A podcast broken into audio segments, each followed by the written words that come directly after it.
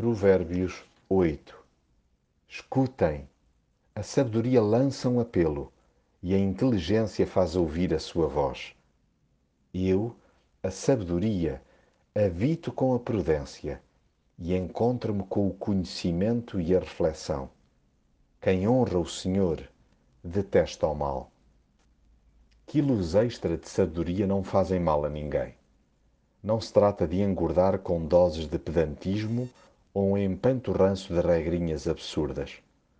Trata-se sim de nutrir adequadamente a alma com porções generosas de prudência e entendimento.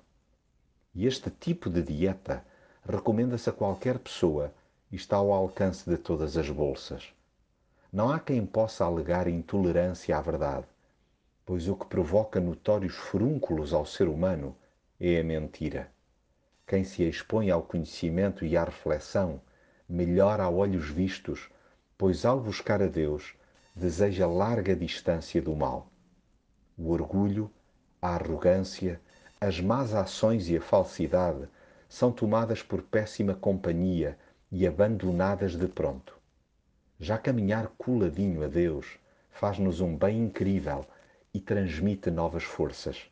Sob o seu conselho, não nos perdemos pelas ruas da amargura ou pelos becos da injustiça pois ele vai nos apontando os roteiros da equidade.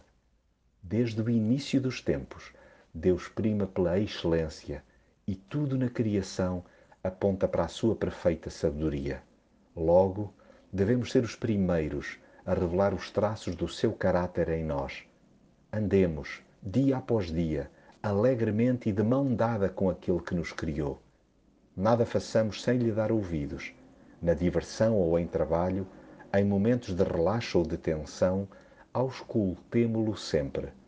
Longe de nós cometer o erro de rejeitar as suas advertências, já que são o garante para não nos espalharmos ainda mais ao comprido.